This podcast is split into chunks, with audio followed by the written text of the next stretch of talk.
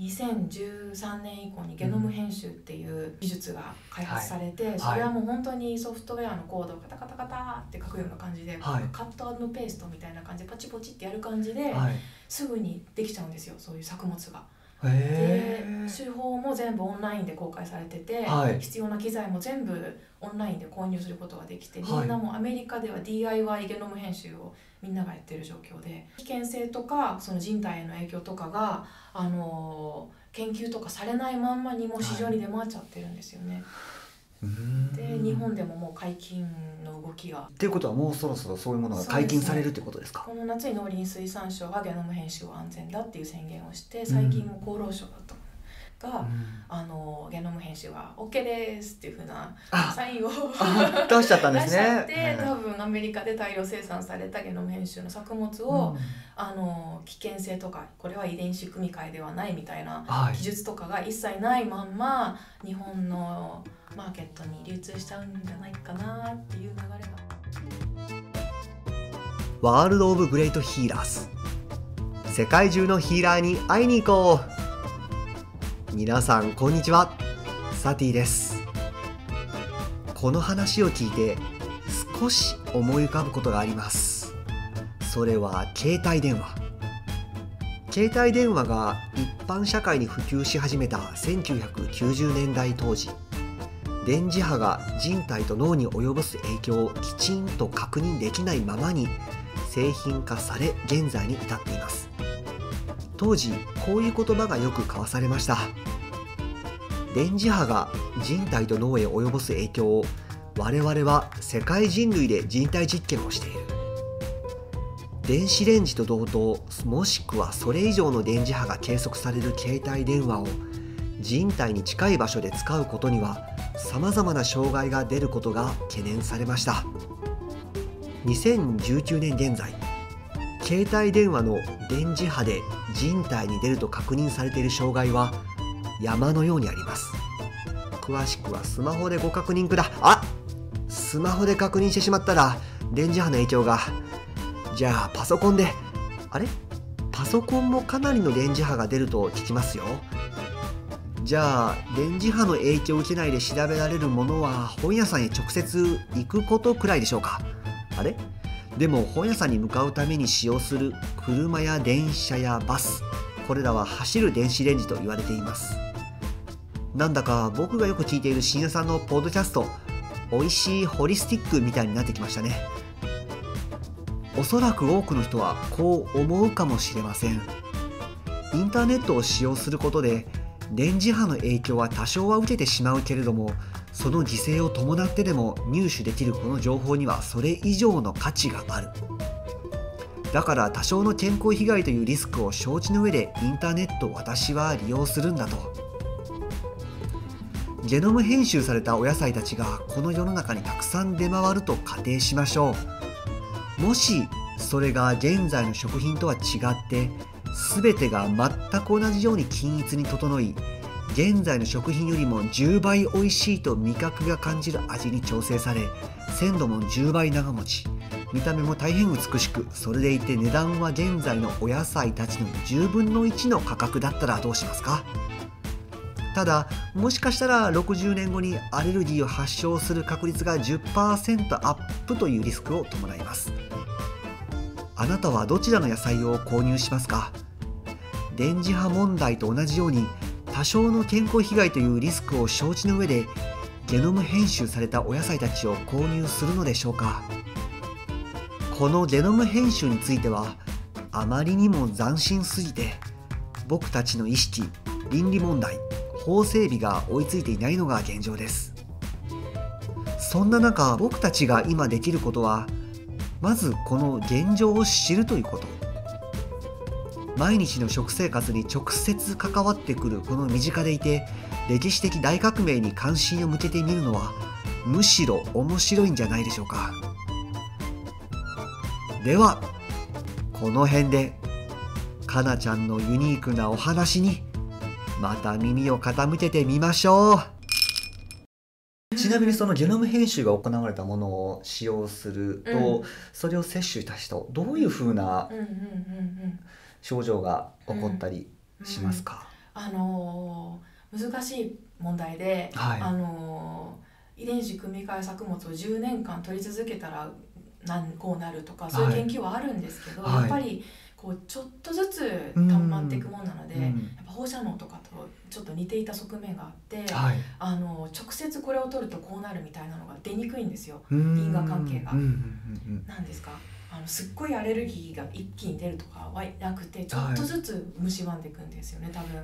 うん。だからあの長い年月をかけて安全性を検証していかなければならなくてでも多分まず大きな変化としてあるのはやっぱりそのゲノム編集された作物が市場を一気に占拠して、うん。あのなんですか？これまでの在来作物とかがどんどん多様性が減っていくんじゃないかなっていうのは予想されて、すごいことですよね。すごいことなんですよ。全然知られてないのにすごいことが今起きてる。私も申し訳ない。全然知りませんでした、ねえ、はい。あの知らなくて当然だと思うぐらい本当情報が流れてなくてうん。どうしたもんかと思いますね。今この現代社会は情報を配信するのがとてもねたやすくなってるじゃないですか。うんうんうんうん。Facebook はじめ YouTube それを発信しようとする人がたくさん増えれば一気に広がる可能性はありますよね。そうですね。なんか、常識ってうん。割と変化しやすいと思うんですよ。うん。だから一定数のこう域値を超えると一気にそっちがマジョリティになったりとかってはい。ある気がしててそれもそれを目指して結構情報発信とかうん。日本でお話し会をさせてもらってる部部分がありますね。うん。なるほど。多分こう僕も含めてなんですけども、うん。例えばそういうものが体に良くないんじゃないか気をつけた方がいいんじゃないかっていうふうに思ったりうん行動を起こしたりするのってうん。こういうふうな症状になります。例えば、うんうんうん。これを摂取したらうん。10年後くらいにがんになる危険性が何十パーセントありますとか、そういうふうに具体的な数値で表すととてもこう分かりやすいなっていうふうに思うんですけども。そうですね、ただそういう研究がいっぱいなされてる一方で、はいそういうのがかなり握りつぶされちゃうんですよね。あの不用意にこのこの会社のこれが危険ですとかうん言ってしまうとそういう人が、あの命を狙われたりとか割とままある世界でままある世界なんですね。私も日本ではあんまりこう危機感を煽るような、はいあの話し方は一切してなくて、はいあの別に身を守るとかではないんですけど、はい。割とどっちかっていうと何が大切で、はい。私たちは何を守っていきたくてどういう世界に行きたいかっていうところになるべく焦点を当てて、はい。なるべく何度なんていうのかな割とゲノム編集の講義とかを1時間ぐらい聞くとはい。すごい暗くなるんですよ。なんか すごいどっと疲れてあ。あもう大ダメなんじゃない？世界みたいな。なんかこはい。う絶望感に苛まれるんですけど、はいでもなるべくその話を聞いた後とかに、はい。あじゃあこうしていけばいいんだとかちょっと希望が見えるよううなん。話をしていけたらいいなと思って私はやっていてこの本も割とそういう希望がいっぱい詰まったような本ではありますね。これからどういう方向があるかとか。なるほどね、まあ結局大切なのは人々の意識ってことですよね。ね。の目先のことであれがダメだこれがダメだっていうよりも、うん。どういう目的でどういうものを作るのかものを作ることの基本的なコンセプトっていうのでしょうかんんんん。ね。あその通りです。本当に。あ偶然いいこと言ってしまいました。本当にね。普段あんまり出ないんですけれども 奇跡が起こってしまうんですよね。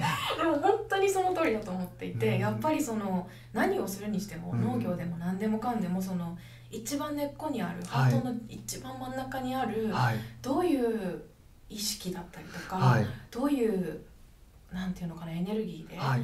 そのなんていうかその流れを作り出すかのもその最初の種みたいなところがはい。一番何にしても大事なんじゃないかなって思っていますね。あ僕もそうですね。ね。でもこれは本当にうん。この農業のことだけではなくって全てのことにおいて多分共通することなんじゃないかなっていうふうに感じてるんですけれども、何をするのかどういう気持ちでそれを発言するのか、人々はみんなその言葉の端々を聞いているのではなくその人がどういうふうな思いでどういう気持ちで言っているのかっていうことの方が伝わるものだと僕は感じているので。